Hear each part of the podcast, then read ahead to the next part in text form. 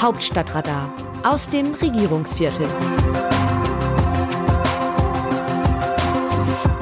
Mehr Sternstunden bitte. Die Orientierungsdebatte über die Einführung einer Impfpflicht gegen das Coronavirus bleibt unter den Möglichkeiten der Abgeordneten im Bundestag.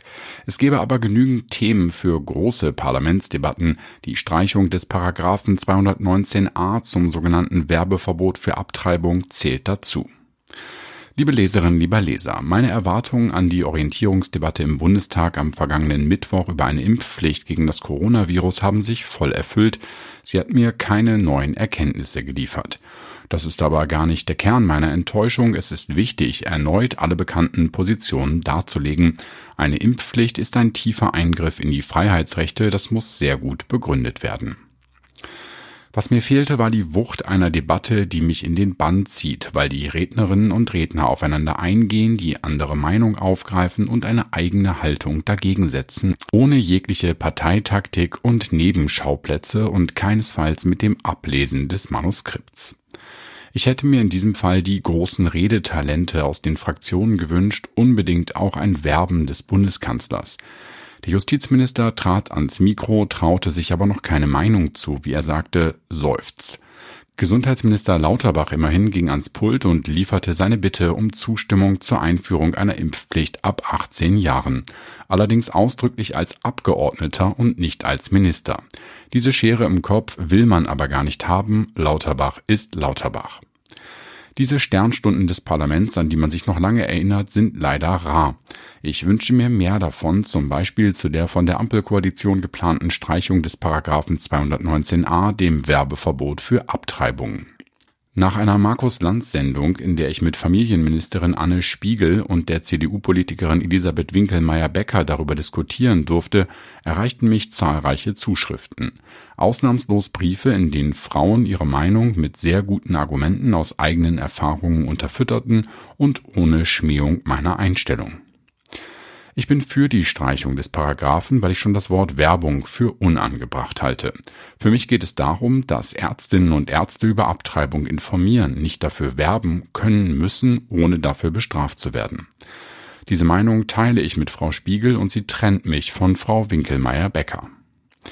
Die Frauen, die mir schreiben, baten mich nachzudenken, etwa darüber, dass sie neben verzweifelten Frauen, die sich in höchster Not gegen ein Kind entscheiden, auch Frauen erlebt hätten, bei denen eine Abtreibung kein Einzelfall bleibe und sie das auch nicht groß bekümmere. Und dass die Streichung von 219a die Vorstufe der Abschaffung von Paragraph 218 sei, wonach ein Schwangerschaftsabbruch grundsätzlich strafbar ist. Ich habe nachgedacht. Ich habe mich noch einmal mit Frau Winkelmeier-Becker getroffen, deren Position ich in der Sendung kritisiert hatte. Die Christdemokratin hatte argumentiert, dass ohne den 219a für Abtreibungen so geworben werden dürfe wie für Schönheitsoperationen. Ich habe das für einen unzulässigen Vergleich gehalten.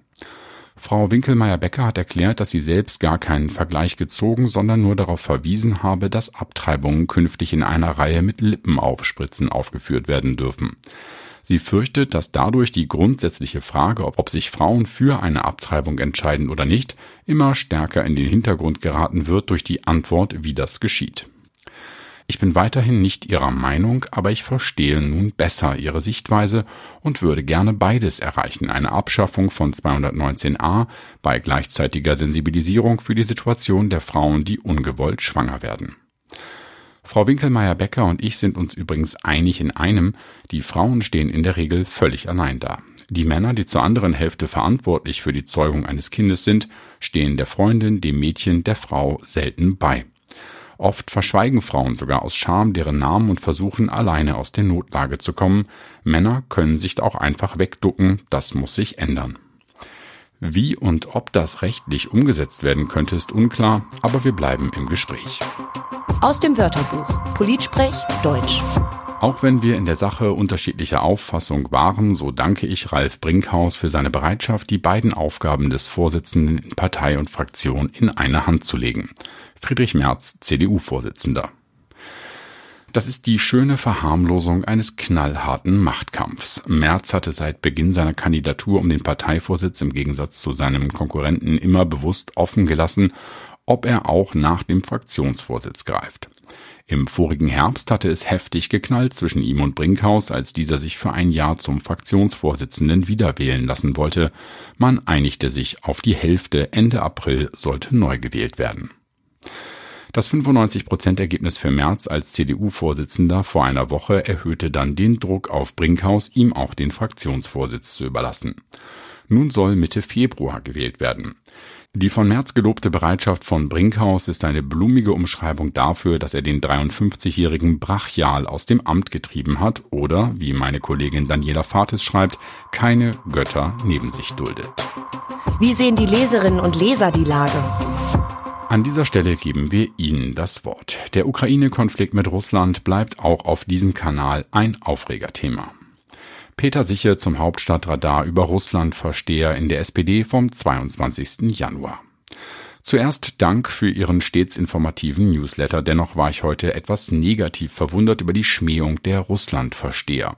Es ist vieles richtig, was Putin vorgeworfen werden kann, aber es bleibt das zweierlei Maß, mit dem militärische Drohgebärden von uns und bei Putin gewertet werden.